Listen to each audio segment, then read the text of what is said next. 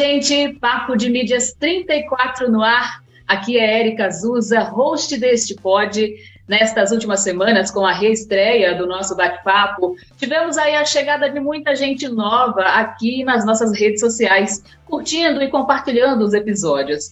Gente, o podcast Papo de Mídias é feito exclusivamente para você que quer conhecer mais dos bastidores midiáticos nas mais diversas áreas da comunicação além de tecnologias, inovações e tendências. Então aumenta o som e vem com a gente.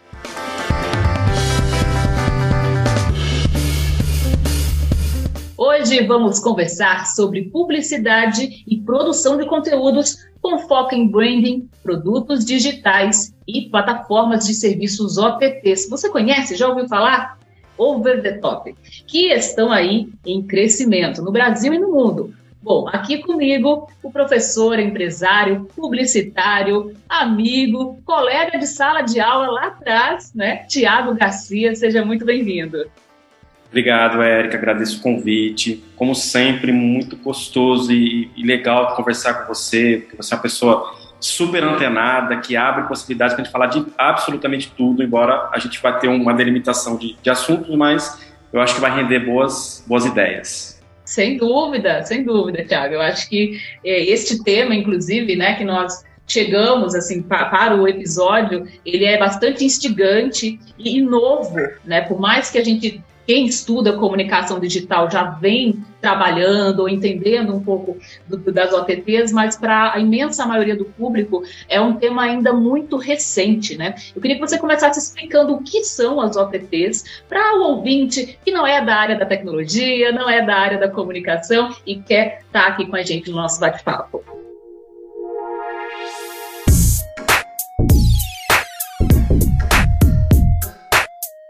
É, a, gente, a gente tem vivido uma, uma transformação muito, muito intensa né, nos últimos anos, empurrados agora, mais ultimamente, pela pandemia, mas que de certa forma era algo inevitável. Né? A gente está cada vez mais inserido no contexto das plataformas digitais. Né? O conceito de plataforma é o conceito de um espaço que envolve tecnologia, interações sociais e monetização e negócio. Né? Então, eu entendo que é uma interseção entre tecnologia, business, né, negócio e pessoas.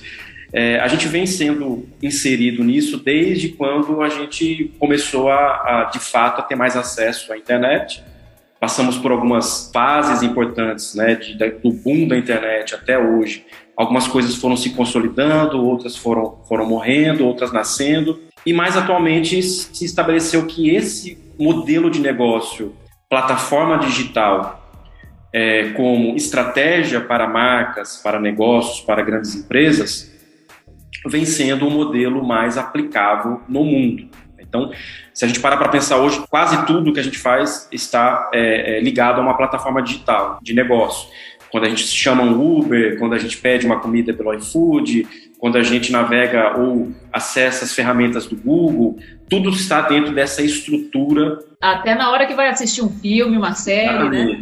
E mais atualmente, né, eu, eu considero que a, a, a, transformação mais recente foi a nossa transformação do entretenimento. Né? Nós passamos a consumir entretenimento, conteúdo, cinema, séries, todo tipo de conteúdo audiovisual e de, somente de áudio, né, no caso da, da, das plataformas de streaming de música, passamos a consumir também via plataformas digitais. Então, na, nos últimos anos, essa transformação ela, ela foi inevitável pela, pelo papel da internet nas nossas vidas, mas nós fomos empurrados com uma maior força por causa da pandemia é, nesses últimos dois, dois, três anos. Certamente, né, Tiago, a gente pode dizer que a pandemia e toda aquela necessidade de isolamento social, né, de todo mundo ter que ir para o digital, enfim, pessoas físicas, empresas, todos tiveram da noite para o dia que aprender a usar as ferramentas digitais, certamente isso também acelerou, né, esse processo do uso dessas plataformas. Isso, certamente. É, e não só no, no, no, campo do entretenimento, né, no campo da educação também, né, todos nós, de repente, nos vimos dando aula ou assistindo aula em plataformas, né? Então isso exigiu uma rápida adaptação do ser humano e uma adaptação nas duas pontas, de quem estava fornecendo e de quem estava recebendo. E o legal é que foi tudo muito rápido. A gente parece que a gente está inserido nesse mundo há anos, né? Mas se a gente olhar para um, um, pouquinho da história recente das nossas vidas, não é tão, não, não é tão velho. O tempo que a gente começou a usar Uber, né, olhando para trás, o tempo que a gente começou a usar as, os bancos digitais, as plataformas de delivery, as plataformas de, de, hotel, de hospedagem. Isso é muito recente e mais recente ainda o tempo que a gente começou a consumir o streaming. Né? Tem aquela situação também que a gente vive em, uma, em um país, em uma sociedade em que você tem uma imensa maioria que ainda está no primeiro passo, né? ainda está aprendendo a usar essas plataformas. Exatamente. É, tanto na, na, no contexto do acesso, de possibilidade de acesso, também. Eu sempre, eu sempre falo muito com quem trabalha comigo, quando a gente vai começar a trabalhar com projetos que envolvem produtos digitais, eu falo assim, a gente sempre tem que pensar primeiro fora da nossa bolha. Tem muita gente que não tem acesso, muita gente mesmo. A gente faz muito esforço para pagar uma assinatura de streaming. Né? Então eu até falo assim, pensa bem quando você for criar um, um, um projeto, um produto digital que vai exigir uma assinatura.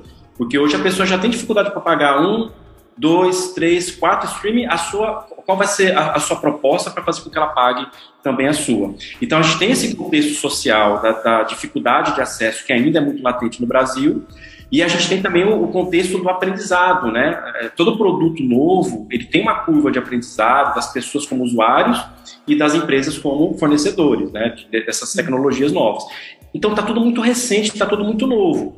Mas tá já bem recente, né? É, já, já podemos olhar para algumas coisas consolidadas. Eu acho que uma coisa é fato: as nossas vidas cada vez mais estarão dentro de uma postura de produtos digitais. Isso é fato, Sim. né?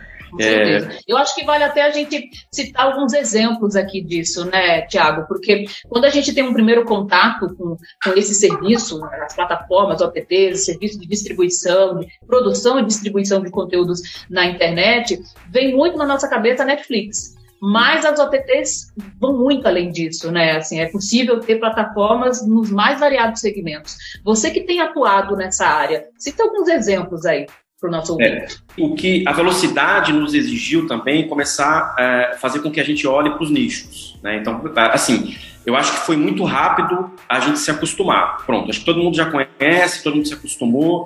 É, acessar uma plataforma, fazer uma assinatura, dar o play, dar o pause, assistir no celular, isso aí já está muito no nosso, no nosso dia a dia. Né? Quer é, a pessoa tenha ou não a possibilidade total de acesso às plataformas, eu acho que já é um contexto conhecido da maioria das pessoas. Tá?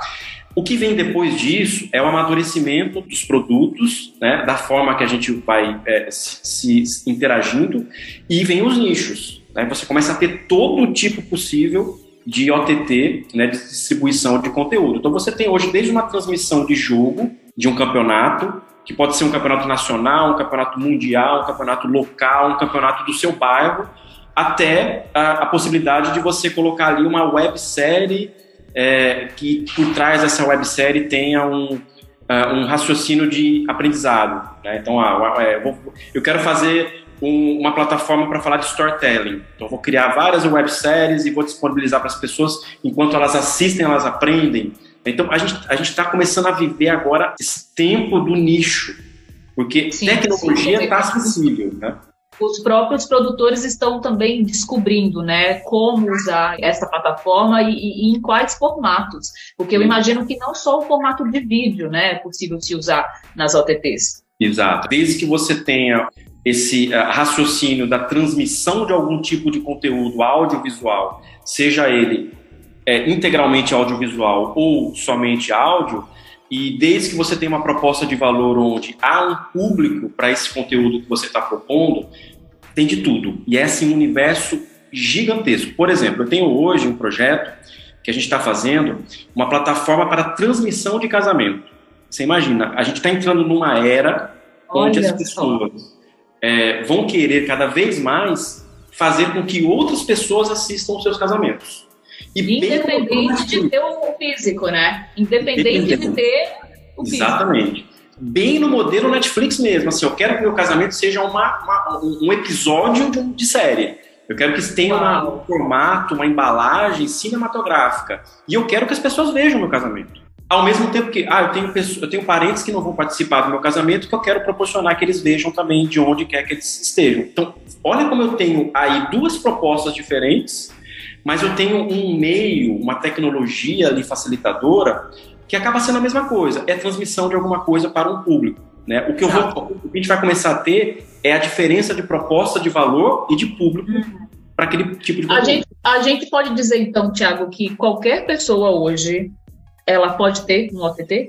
Boa. O que, que vem acontecendo? É, começaram a surgir os produtos chamados white label. O que, é um white label? White label é uma é, disponibilização de uma tecnologia para qualquer pessoa é, para que ela personalize.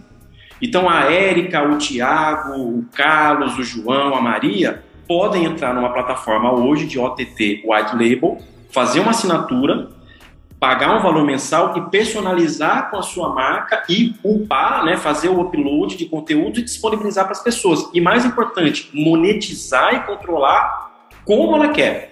Seria uma espécie de marketplace, então.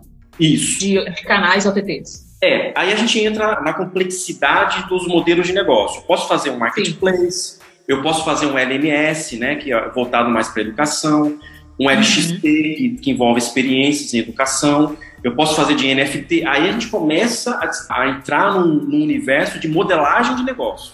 Aí entra a cauda longa, né?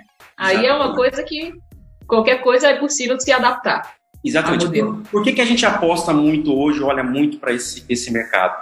A gente já tem isso acontecendo hoje. Né? Então você pode hoje abrir um canal no YouTube e você pode até criar uma assinatura, né? Dentro do YouTube já existe essa possibilidade de você criar assinaturas, né?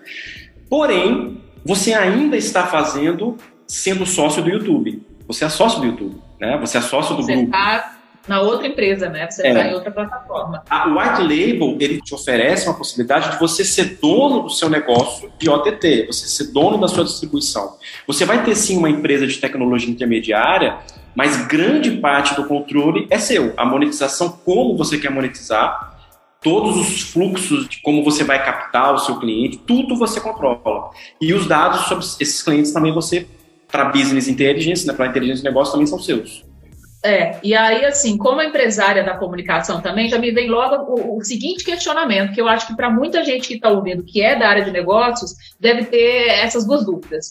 Primeiro, em relação a valores, médias de valores, porque eu, eu imagino que é um investimento que não é baixo, né? É um investimento para uma marca, para uma empresa que já tem um histórico, um planejamento estratégico de comunicação, já tem um branding construído, e, num segundo momento, entender também como é que são esses dados, né? que tipo de dados estratégicos um empresário, uma empresária que tem o seu canal OTT pode ter de acesso, principalmente em relação ao comportamento né? de quem acessa, de quem visualiza esses vídeos.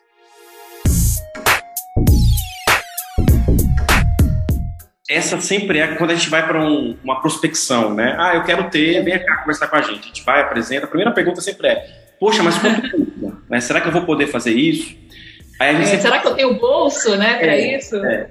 A gente também está vivendo atualmente o momento de tornar esse processo todo um pouco mais acessível e democrático. Né? Então, assim, até pouquíssimo tempo atrás, a gente olhava para esses gigantes, né? Netflix, Amazon Prime Video, é, Disney, né? como sendo as gigantes é, produtoras de conteúdos. Né? A gente olhava lá para cima, elas estavam lá em cima. Agora eu consigo ter algo. Inalcançáveis, né? Eram inalcançáveis. E a gente lia, né? A ah, Netflix investiu um trilhão em, em, em produções autorais, aí meio que assusta, né? Mas hoje, não só a tecnologia do streaming da OTT, mas também outros tipos de tecnologia e serviços de produção de conteúdo permitem com que você, com é, relativo custo possível, você consiga construir a sua plataforma. Vou dar um exemplo.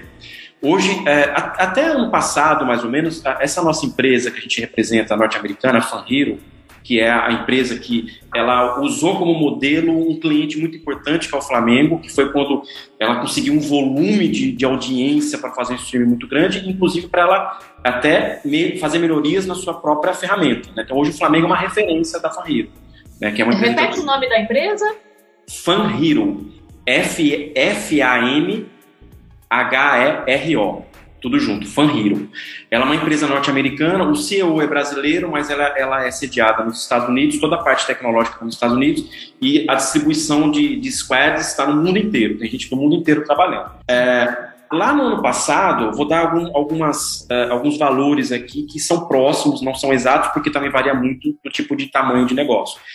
Mas a gente fazia um setup para iniciar o um negócio com pelo menos um valor de 3 mil dólares. Então, para eu montar a sua white label OTT, eu te cobrava uns 3 mil dólares e você ainda ter, ia ter que montar um modelo de negócio de produção do seu conteúdo. Então, só para fazer o setup da plataforma, você já gastava 3 mil dólares. Essa plataforma está lançando é, esse mês agora, no final de, de, agosto, uma versão 4, uma V4, que vai ser uh, as a service. Ou seja, você, qualquer pessoa vai entrar na plataforma e vai assinar por 299 dólares. E aí você tem limites de banda, né? Você vai ter assim uma quantidade até X número de pessoas assistindo simultaneamente. Sim, a partir de um certo número você começa a pagar alguns adicionais, porque senão Imagina que eu. Exato. Né? E aí acaba com o modelo de assinatura, que a gente já é acostumado com outros serviços, né? Meio que se repete nesse serviço de OTT também, que é quanto mais espaço você precisar, mais você precisar, precisará pagar pela, pela mensalidade, né? Essa Mas mesmo assim, realmente é uma, é uma redução gigante, é se a gente for pensar em tão pouco tempo, né? Exato. Essa etapa de acesso à tecnologia reduziu de 3, 3 mil dólares para 299. Qual é a outra etapa de modelo de negócio? É a produção de conteúdo. Aí eu falo assim, Érica, hoje você sabe, você está produzindo um podcast, você sabe que o investimento num estúdio, é, em equipamentos, não é tão alto como era antes. Você consegue hoje montar um estúdio. Antes Sem eu lembro, dúvida. quando eu comecei a trabalhar com publicidade, comprar uma câmera era perto de 100 mil reais, comprar um, era, um, uhum. era um gasto. Hoje não, eu já consigo ter acesso a materiais e profissionais a um custo de boa qualidade, exato, exato, né? Então assim, não passou a ser fácil, fácil, fácil para todo mundo porque temos ainda limitações de valores, Sim. mas já é muito mais acessível do que foi há um tempo atrás. Essa é a grande verdade. Então, é, o que vem além disso é inteligência de negócio. Aí você também não, não basta ter tecnologia, profissionais e equipamentos. Você tem que ter um modelo de negócio que funcione e que tenha uma proposta de valor interessante.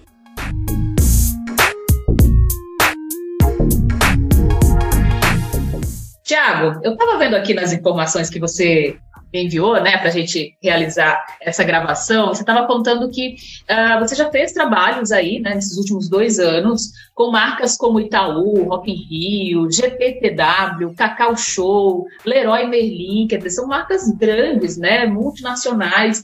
Me conta como é que foi para um publicitário potiguar, né, que já tem vasta experiência aí em sala de aula e tudo mais, é, se ver aí trabalhando com essas marcas, desenvolvendo tecnologia e produção de conteúdo. Pois é, é ali no, no comecinho da pandemia, né, eu, eu, sempre uso muita referência à pandemia, porque a pandemia empurrou mesmo uh, e fez com que muitas coisas acontecessem num período muito curto. Então, lá em 2020, a gente fez uma parceria com duas pessoas muito importantes aqui no Brasil, que é o Flávio e o Walter Longo, que são proprietários da empresa Upper, com sede no Paraná, mas com atuação em São Paulo, né, fazem muitos, faziam muitos eventos e fazem eventos grandes, é, são proprietários da marca Great Place, é, Great Place to Work, né, a GPTW, é, e eles têm um network assim gigantesco, né, e eles se aproximaram da gente por intermédio de um contato que a gente fez com a empresa que a gente representa, a norte-americana Fanrico. E aí no final virou um núcleo brasileiro de produção de projetos. Então eles tinham muitos contatos e a gente entrava com uma ajuda de inteligência, onde a gente modelava as plataformas, pensava em como vender para as pessoas essas plataformas. Então, por exemplo, imagine você, Érica, que mesmo empresas grandes como Itaú, Leroy, o próprio Flamengo, não tem muita ideia do que fazer nesse mundo da OTT. Eles têm podem ter dinheiro, podem até ter bons profissionais. Era até isso que eu ia falar, né? Tem um orçamento para isso, mas muitas vezes não sabe como, como aplicar, é. né? A gente, a gente se deparava muito com situações assim, pô, eu quero, eu tenho dinheiro, mas eu não sei como fazer, ajude. Então a gente entrava nesse processo de criar conceito, de criar proposta de valor, de criar uma apresentação muito interessante. Eu, eu sou muito orgulhoso que eu, eu escrevi apresentações para o Walter Longo, apresentar para diretorias às vezes eles Não, faziam... eu tenho certeza que quem está ouvindo o podcast, assim, que é da área da comunicação, com certeza conhece o Walter Longo, né? Uma, umas referências é. aí do nosso país. E, e, assim, e foi todo tipo de projeto mesmo. A gente fez projeto para Juliette, Big Brother, para Ivete Sangalo, que é, a gente entrou num universo onde todo mundo começou a falar assim: eu quero ter a minha plataforma proprietária de conteúdo. Então, muitas pessoas experimentaram a ideia, né, até você conhecer e decidir quer ou não fazer um negócio, mas as pessoas tinham interesse. Então, a gente, através da Upper, a gente ajudava nessa modelagem da, da, do negócio e da apresentação. A gente fazia um vídeo, a gente fazia a, a apresentação comercial em slides mesmo, bem na mão na massa mesmo. Eles iam lá apresentavam. E aí você imagina que foi, assim, eu, eu conto aqui de cabeça uns 50 projetos. A gente parava à noite montando projetos para essas empresas, porque era tudo assim: olha, conseguimos uma reunião em Dubai, online, que vai ser de madrugada amanhã, e com os diretores da Leroy. Aí a gente corria, montava apresentação. Agenda 24 horas por dia, literalmente. Né? Argumento, pensava no argumento visual e verbal, assim, tipo, ser maravilhosos. Então foi assim uma coisa muito intensa 2020 e 2021. E a gente aprendeu muito nesse período, né? Não só a gente aprendeu, como fizemos contatos interessantes para trazer para a nossa rede de negócio. Então hoje a gente tem muito negócio no forno que é resultado desses contatos que a gente fez durante esse período desses dois anos. Para a gente foi maravilhoso, até como expansão de negócio. Que legal, que legal. Bom, mudando um pouquinho de assunto, mas continuando né, nesse segmento da comunicação, eu sei que você tem um irmão que é influenciador digital, né, seguido aí por milhões de pessoas do, do canal Doentes por Futebol. Tenho certeza que vários ouvintes aqui com certeza conhecem esse canal, seguem, acompanham. É, conta para mim como é que foi isso, assim. Eu lembro você me contando isso há alguns anos, é, do seu irmão, tímido e tal, mas estava lá no cantinho dele fazendo a produção e de repente a coisa explodiu e você entrou para apoiar, para ajudar. Eu imagino que hoje a coisa já esteja bem mais profissionalizada, né, com ele, mas Conta pra gente um pouco disso. Pois é, o, o meu irmão Felipe, né, é, nós somos, a nossa origem é de Campinas, São Paulo, e meu irmão mora até hoje lá em Campinas. Esse meu irmão, na época do Orkut, é, é uma história bem interessante, porque eu vi, é, por essência, o que é o nascimento de um negócio quando você ama o que faz e descobre pessoas que amam um tema, né? Então, meu irmão, lá na época do Orkut, ele criou um grupo, uma, uma comunidade no Orkut chamada Doentes do Futebol. E naquela época, daqueles anos iniciais, o meu irmão uh, é, usava a comunidade, meu irmão tem depressão, né? Já vivia uma depressão, e ele, ele usava aquela comunidade como um escape dele para escrever, conversar, trazer essas discussões do futebol. Meu irmão era o tipo de pessoa que às vezes eu viajava para São Paulo para visitá-lo, eu não via porque ele ficava no quarto, lá na comunidade, fazendo as conversas. Olha só. Isso foi evoluindo qual que é o nome dele mesmo, Thiago? E Luiz Felipe. Luiz Felipe. É. Um abraço para você, Luiz. Pois é, isso evoluiu. Aí ele foi criando, é, a, a, ele, ele, também acompanhou a evolução das redes sociais, né? ele entrou no Facebook, no Twitter, no Instagram.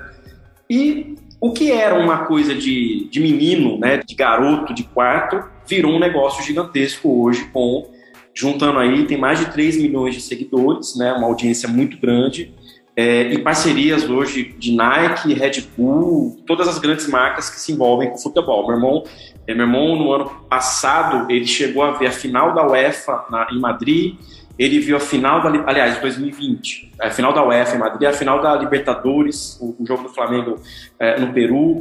Então ele, ele, ele foi agora para o Catar, né? A Copa vai ser no Catar, mas ele foi antes porque teve um campeonato lá e a Red Bull levou para fazer a cobertura desse futebol, que é o que chama Neymar Fives Football. É um, é um, campeonato do Neymar, ele foi lá, conversou com o Neymar, esteve com o Neymar, né? Tudo isso por causa dessa marca Doentes Futebol que explodiu. Uhum. Só que ainda assim, mesmo com essa explosão, era uma, é, é, é ainda é, a gente está mexendo e modificando isso, ainda é uma empresa de um, de um, um homem só, né? Sim, sim. Tem muitos influenciadores assim. digitais aí que né, estouram, tem lá seus milhões de seguidores, e a coisa ainda é bastante, né, tem que ser, tem, tem que ser desenvolvida ao longo do tempo mesmo, porque envolve muitos negócios paralelos, né? E tem uma peculiaridade que é uma marca influenciadora. Meu irmão não é aquela, aquele influenciador que aparece em vídeo. A marca Isso. é muito mais forte. Ele até, ele até tá num trabalho de falar mais, tá, mas a marca é muito forte.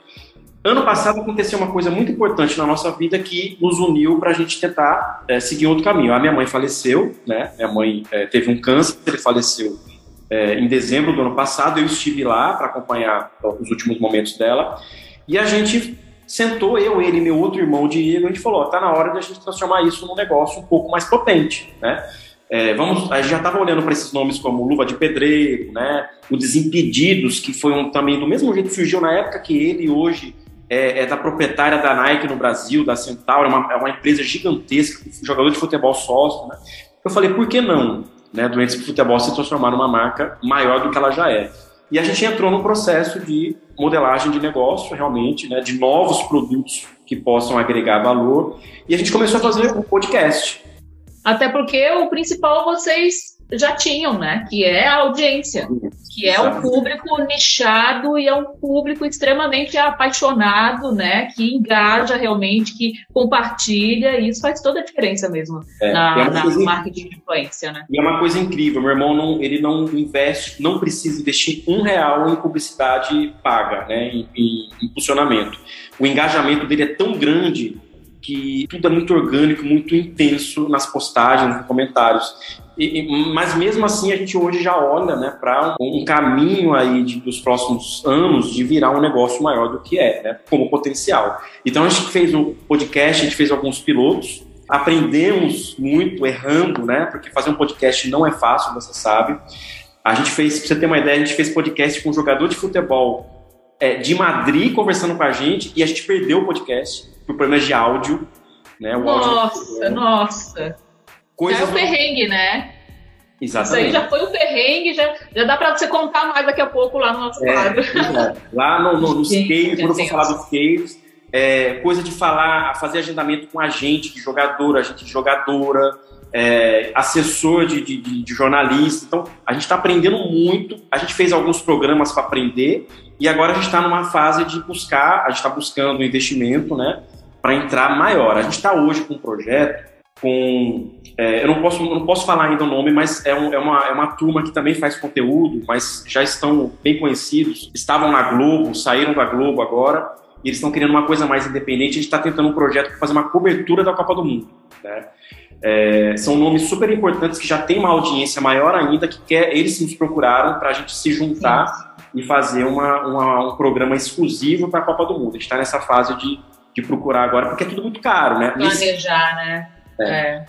Então a gente está numa, numa, fase de fizemos o piloto, aprendemos e entendemos o que tem que ser feito, agora vamos uhum. buscar mais recursos para tornar a coisa mais profissional, mais maior e cada vez melhor. Maravilha.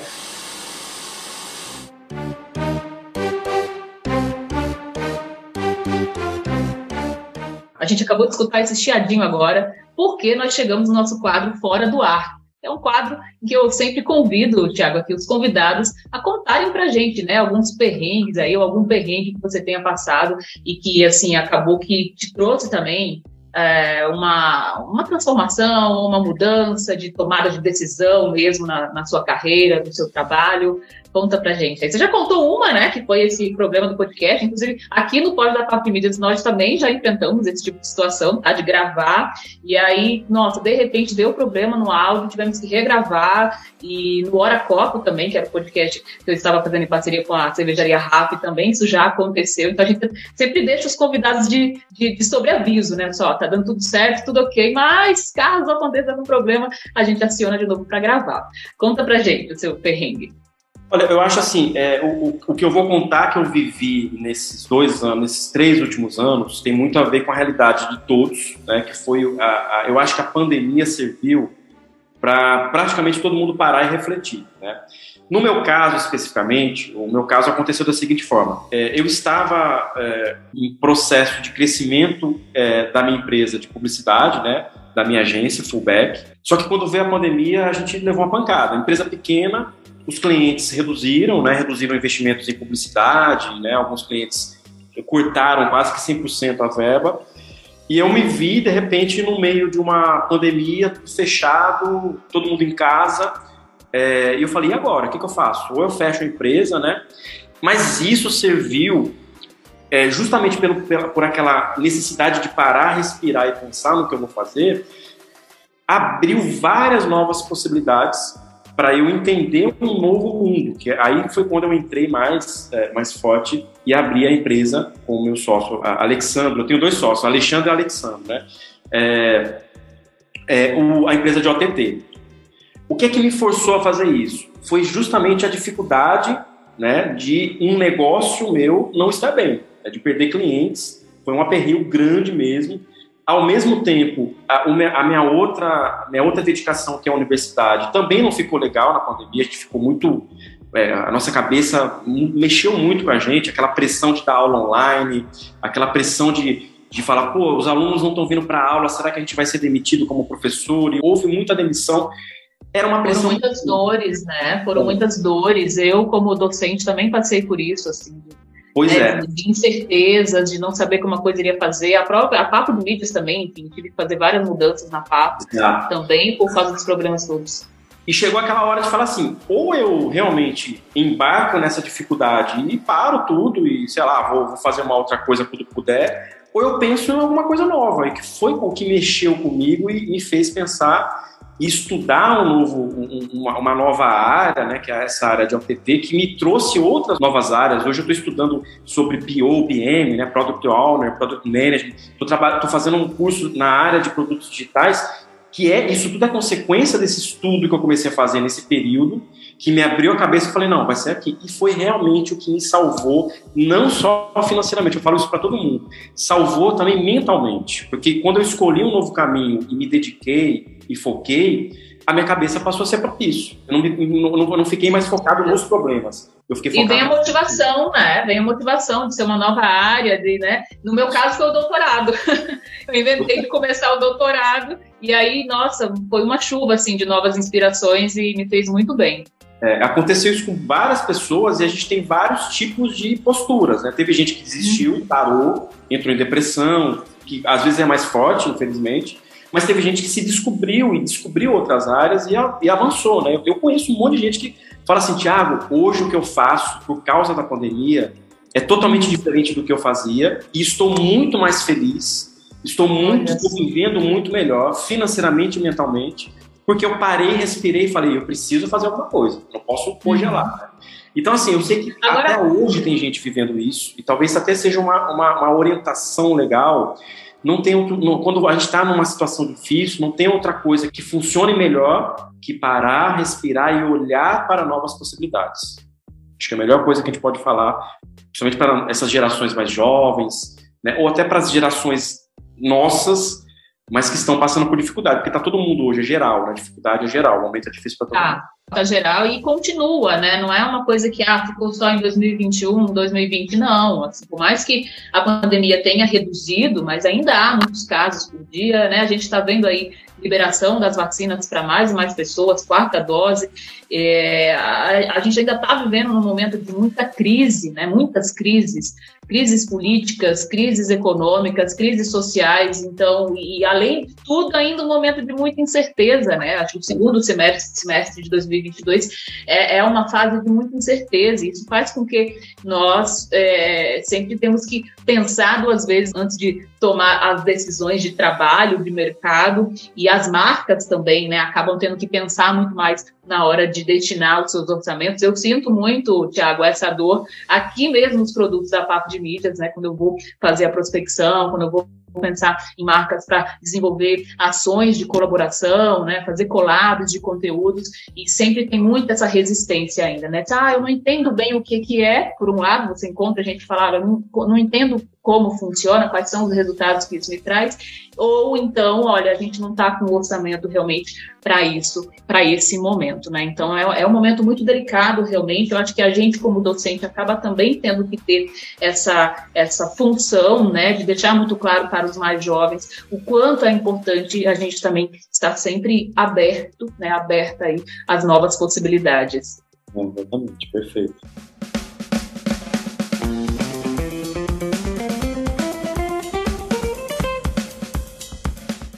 Tiago, tem muita coisa ainda para falar. O nosso tempo aqui já está ficando esgotado. É, com certeza, a, esse assunto das OTTs é, voltará aqui no, no, podcast, porque é uma área bem inovadora, é uma área que precisa ser debatida, precisa de visibilidade.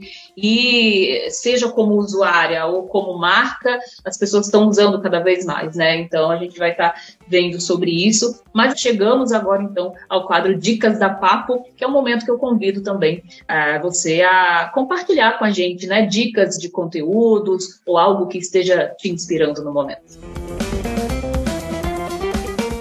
é, isso tem sido uma, uma, fala muito, muito frequente minha em sala de aula. Né? Hoje eu tenho falado assim, é, pessoal, eu não vou falar nada específico, leia esse livro ou leia esse autor, mas tem uma coisa que é, é quase que certa. Todas as pessoas que querem trabalhar hoje em alguma área ligada à comunicação, à publicidade, ao jornalismo, precisam conhecer mais sobre UX e UI, experiência de usuário, interface de usuário. É, isso, isso é tão importante que assim eu consigo dizer com absoluta certeza que quem tem um curso nessa área, quem tem uma se especializa alguma alguma habilidade nessa área, não fica desempregado. Faltam pessoas preparadas para trabalhar nessas áreas. A gente tem mais vagas hoje do que pessoas preparadas. Por que, que eu estou falando isso? E por que, que eu estou usando isso como dica? A gente falou muito de plataformas, a gente falou muito de OTT. Então é muito óbvio que cada vez mais a gente vai ter que ter interfaces e experiências para as pessoas. O botãozinho que a gente clica que vai para tal lugar, a jornada dentro de uma plataforma depende de alguém pensando como é que isso acontece. Aí a gente, a gente é, soma essa ideia de termos que ter isso a quantidade absurda de plataformas e novos negócios que estão surgindo. Então, sempre teremos. Existe até um dado até falando não só de UX, UI, mas de programação também, que é, nem em 20 anos haverá um número é, suficiente de programadores no mundo para a demanda que teremos. Ou seja, daqui a 20 anos ainda vai faltar programadores, nessa velocidade que a gente tem de formar pessoas hoje na área de programação. Porque o mundo se digitalizou, isso, isso é consolidado, né? estamos vivendo, eu gosto de falar que a gente está vivendo pós-digital, só e, e aí soma-se também a essa ideia tudo virou interface. A interface na hora de você entrar num, num estacionamento, a interface na hora de você passar um produto naquele caixa autônomo, a interface na hora de você acessar uma plataforma de streaming, tudo é botão, tudo é link, tudo é uma interface. E precisa de e gente fora que é, são áreas que precisam cada vez mais de profissionais que tenham uma base de humanas, né? É outra questão. Tem uma base de comunicação, de comportamento social. Exatamente. Toda vez que eu entro é, por curiosidade ou até às vezes por interesse numa vaga do LinkedIn que pede um profissional especializado em, produto e em UX UI, tem lá que uma das competências que se é, exige é capacidade de empatia, capacidade de entender as pessoas, de pesquisar tendências, de pesquisar sobre pessoas, né? Então é uma área que embora estejamos falando de tecnologia, mas o fator humano é muito importante na criação dessas coisas. Então, estudar isso, olhar para isso hoje, é compreender e conseguir novas oportunidades que estão todos os dias aparecendo e está sobrando. Sobrando mesmo. Eu tenho, eu tenho aluno recém-formado que trabalha para o Canadá, para os Estados Unidos, salários iniciais de 15 mil reais, de 20 mil reais, iniciais por quê? Não tem profissional e essas pessoas usaram o tempo ou a oportunidade para se especializar nessa área e tá lá, estão lá bem colocados. Então é uma área essencial hoje para se estudar. Eu tenho certeza que se nós tivermos aqui entre os nossos ouvintes, né, pessoas que estão em processo de formação devem estar se perguntando assim, ué, mas professor, onde eu posso começar a pesquisar este assunto? Você tem alguma dica pontual nesse sentido? Tenho. É, eu acho assim, primeira, a primeira coisa interessante que eu queria falar, eu adoro a plataforma LinkedIn. Né? Eu acho o LinkedIn um lugar muito rico para você entender o que está acontecendo com os negócios, né? no mundo dos negócios. Porém, também, assim, adoro, e adoro e sempre indico também. Quem sabe usar, quem sabe, é, quem, quem entende a dinâmica do LinkedIn, consegue no mesmo lugar, lá dentro da plataforma, encontrar assuntos relacionados a tendências e, ao mesmo tempo, empresas que estão procurando pessoas é, especializadas nesses assuntos. Então, o LinkedIn, é, às vezes eu uso quase como um Google. Eu vou lá, dou, dou uma, uma, pesquisa num assunto que eu quero, eu, saio lendo artigo, eu saio lendo o que algumas empresas que têm perfil estão escrevendo, né? eu saio seguindo gente, eu saio fazendo novos contatos. E é engraçado que eu vejo que as gerações mais novas, a geração Z, por exemplo, as pessoas, eu, eu conheço muita, muitas pessoas nessa faixa de idade que se especializaram em uh, garimpar o LinkedIn. E geralmente são pessoas que não ficam sem emprego e sempre estão evoluindo de emprego, sempre estão e trabalhando para fora, tá? Quando eu falo garimpar, é, é, é mesmo de Natal você trabalhar para fora. Então, aprendam a usar, tentem entender a dinâmica de é, tendências e assuntos do LinkedIn, que está tudo lá dentro, ao mesmo tempo que aprendam essa dinâmica de se conectar a pessoas importantes, que uma hora ou outra essa pessoa vai falar alguma coisa, você vai reagir. Posso conversar com você? Deixa eu apresentar um, um projeto meu, deixa eu apresentar aqui uma ideia. E assim nasce uma oportunidade hoje de conexão e trabalho. Maravilha, maravilha.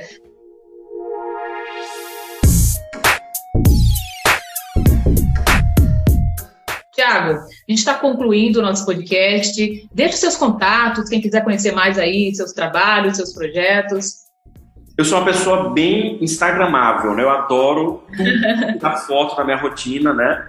Então, o meu Instagram, o arroba Garcia e Garcia, é, eu uso muito para falar do meu dia a dia, para sempre colocar uma dica lá. E uso e podem me procurar no, no LinkedIn, né? Tiago Garcia, né? É, é, no LinkedIn, que também lá eu tô é, embora a gente. É aquela coisa, né? Às vezes a gente deixa de alimentar o LinkedIn para trabalhar para os outros, mas eu sempre estou tentando escrever, compartilhar e estar tá lá e fazer contato, né? Tiago, é, é, pode me procurar por mensagens, seja mensagem direta no Instagram, no LinkedIn, são plataformas que eu uso muito, então sempre eu vou estar respondendo. Quiser fazer uma visita, conversar, tomar um café, eu adoro fazer esse tipo de mentoria, que eu não vou cobrar nada, mas ao mesmo tempo eu faço questão de ajudar a transformar o mercado, né, as pessoas, porque às vezes eu indico uma pessoa ou dou uma orientação para uma pessoa, lá na frente isso volta para mim. Essa pessoa pode virar um parceiro de trabalho, pode me conectar a uma outra empresa, então eu faço muito isso e faço questão de fazer. É, e é um dom, né? É um dom que a gente acaba construindo, acaba, acaba tendo quando a gente começa a, a trabalhar em sala de aula, que a gente começa a perceber a, a transformação, né? O quanto a gente inspira as pessoas também é, nesses bate-papos, nessas mentorias, nesses cafezinhos. E é bem isso mesmo que você bem pontuou, assim. Às vezes é um, uma conversa simples aqui que lá na frente, né, a pessoa te encontra novamente, te agradece. E é muito bom quando a gente recebe esse tipo de feedback, né? Assim, eu é. falo isso porque isso acontece muito comigo também. Eu vou até contar um caso rapidamente aqui, dar um exemplo. Eu tinha um aluno, Sim. também se chama Tiago, que ele era aquele aluno que toda aula, no final, ele ficava lá, Tiago, posso conversar com você, professor? Posso tirar uma dúvida? Me dá uma dica, não sei o quê, a gente conversava. Uhum. E não preciso dizer que ele, além de ter sido laureado da turma, ele foi a pessoa que eu sempre fiquei ali de olho, né? Então, eu, eu levei ele, acho que para três empresas que eu fui. Ou como eu entrava de sócio, que eu ia trabalhar, vem cá, vem trabalhar comigo, vem trabalhar comigo. Na quarta vez ele virou meu sócio. E hoje ele está numa empresa, né? Ele saiu da, da sociedade aqui para seguir um caminho próprio. Ele está numa empresa hoje é, no, em São Paulo, uma empresa gigantesca de tecnologia também. E esse dia a gente tomou um café. Ele falou: Tiago, eu queria muito retornar tudo isso que, que aconteceu comigo na minha história acadêmica e profissional junto com você, lá na universidade, eu queria conversar com outros alunos, eu queria falar com outros alunos a importância da conexão, a importância do interesse, a importância de estar sempre, sempre ligado. Eu, eu considero esse, Érica, hoje o perfil de profissional, de estudante que mais é, é, está propício a, a um sucesso. Né? Sem dúvida. Tá sem dúvida. caminho de sucesso é gente. Exato, e, e, que percebe, já no momento da formação, que percebe a importância dessa conexão, né? Que não deixa de lado essa conexão, e a gente sabe que no dia a dia de trabalho de aula, você tem alunos que não estão nem aí, né? Você tem pessoas que vão ali só para assinar a lista de presença. E aí a gente, enquanto professor, a gente percebe quando é um aluno que realmente está interessado e que a gente olha, esse aí, essa daí, né? Lá na frente a gente vai ver que vai estar tá aí em é. outro cargo, é. em outro momento, né? É muito é. bacana mesmo. Eu, eu tava esses dias é, pensando numa coisa assim, todo mundo, em algum momento da vida, fala assim, que legado a gente vai deixar, né? Eu tenho uma filha de 19 anos, está fazendo faculdade já, né? É, creio que alguma coisa eu, eu, eu estou ajudando para deixar um legado, mas tem um legado que eu me orgulho muito nesses 14 anos de, de docência e 22 anos de mercado, que é o legado de fazer questão de ajudar as pessoas. Eu, assim, eu, eu não tenho hoje ideia, mas eu sei que é mais de uma centena de pessoas é, que eu trouxe para ser estagiário ou estagiária, que eu indiquei para uma empresa, que, que virou meu sócio, que eu conversei, que eu sentei. Eu sei que isso, e eu vejo hoje, olhando para essas pessoas onde elas estão, né, pessoas que trilharam um caminho interessante, eu sei o quanto foi importante. conversar, dar atenção para essas pessoas. Então, eu, eu hoje, se eu tivesse que falar assim, qual é o meu, melhor, meu maior legado, eu acho que é esse legado de transmitir sempre alguma coisa para uma pessoa. Eu acho que isso é fundamental para a gente é, é, o meu papel, é o seu papel, né, como comunicadores, como jornalistas, como professores, e eu faço questão de sempre alimentar e dar continuidade nesse processo. É, a gente vai plantando sementes, né? E eu, e eu, inclusive, viu, gente, eu preciso deixar registrado neste episódio uma semente que o Tiago plantou na Papo de Mídias. Porque, para quem não sabe, a primeira logomarca da Papo de Mídias, quem assinou foi o Tiago Garcia.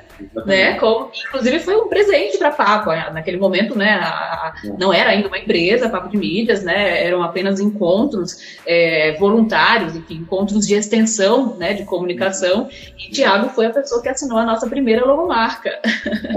É assim, é, é, assim várias conexões a gente vai fazendo, né? Exato, eu, exato. E depois, né? Olha onde você chegou com, com o seu projeto, o, a, o potencial que você está trilhando aí. E eu fico, eu acho que isso, é, é eu não quero. Esse dia eu até, até falei uma coisa que pode ter soado arrogante no Twitter. Eu falei, enquanto tem gente, é, às vezes, preocupado com o tamanho, a quantidade de pessoas trabalhando, né? Você não precisa ser grande para ser grande. Né? Você pode ter uma importância, às vezes sendo pequenininho, conversando, dando atenção, dando oportunidade. E eu gosto muito de fazer isso. Eu não estou preocupado com o tamanho da minha empresa, quantas pessoas tem aqui, quantos computadores tem. Eu estou preocupado com a qualidade das pessoas que estão aqui dentro, com se eles estão bem. Né? Estou preocupado com a, a, diversidade de pessoas de verdade. Né? Porque às vezes você fala assim, ah, eu tenho uma empresa com mesa de ping-pong, mas não tem um negro ou uma negra trabalhando, não tem ninguém de LGBTQ. E, e às vezes. CD, né? Você fala assim, cadê a diversidade? Cadê a importância da sua empresa, da sua estrutura? Eu já penso diferente. Eu acho que as pessoas precisam estar bem, independente do tamanho, precisam ter oportunidades, e eu acho que é isso que eu, eu tenho olhado muito atualmente. Bacana, bacana, é sobre isso. Tiago, muito obrigada, tá? Sucesso aí nos seus projetos, nos seus trabalhos. Saiba que o site papodemídias.com, o podcast Papo de Mídias está aberto aí para você poder divulgar seus projetos e a gente também fazer colaborações, fazer parcerias. Parabéns, sucesso. Obrigado, agradeço de novo. É sempre muito bom conversar com você, é ter, ter esse espaço para falar com as pessoas, para as pessoas, e pode sempre contar comigo, não só para voltar a conversar, mas para indicar, para trazer outras pessoas. E uma palavra que você falou bem, bem que eu acho bem legal: colaboração. A gente pode fazer projetos e, e, produtos aí em colaboração que podem render muita coisa boa para frente. Muito bacana. Gente, antes de encerrar, quero fazer um convite especial. Convido você a conhecer, a ouvir a coluna Papo de Mídias na Rádio 91 FM Natal. Iniciamos esta parceria neste mês de agosto. Inclusive, deixo aqui o registro do meu agradecimento a toda a equipe da emissora, ao diretor-geral Padre Nunes e aos coordenadores Cláudio Sandegi e Mário Campos pelo apoio neste projeto. A coluna Papo de Mídias entra na rádio em dois horários de segunda a sexta-feira, uma e meia da tarde e oito e meia da noite. Todos os episódios estão disponíveis também no formato podcast da 91 FM. É só você pesquisar lá no seu tocador predileto. O podcast Papo de Mídias fica por aqui. Participe compartilhando este episódio nas suas redes. Escreve pra gente lá no Instagram, arroba Papo de Mídias. Toda sexta-feira tem episódio novo com notícias, convidados especiais e dicas de conteúdos. Segue a gente no Spotify, é só pesquisar Papo de Mídias e acionar o sininho para não perder os próximos episódios. Também estamos na Apple Podcasts, Google Podcasts, Deezer, Wrestle, Amazon Music e Rádio Public. Este podcast é uma iniciativa da Papo de Mídias Comunicação Limitada. Estou na direção e apresentação, Érica Azusa, na edição de áudio e sonoplastia, Emanuel Santos, Artes, Daniela Zusa e nova identidade visual, Marcone Varela. Gostou? Compartilha e até o próximo episódio.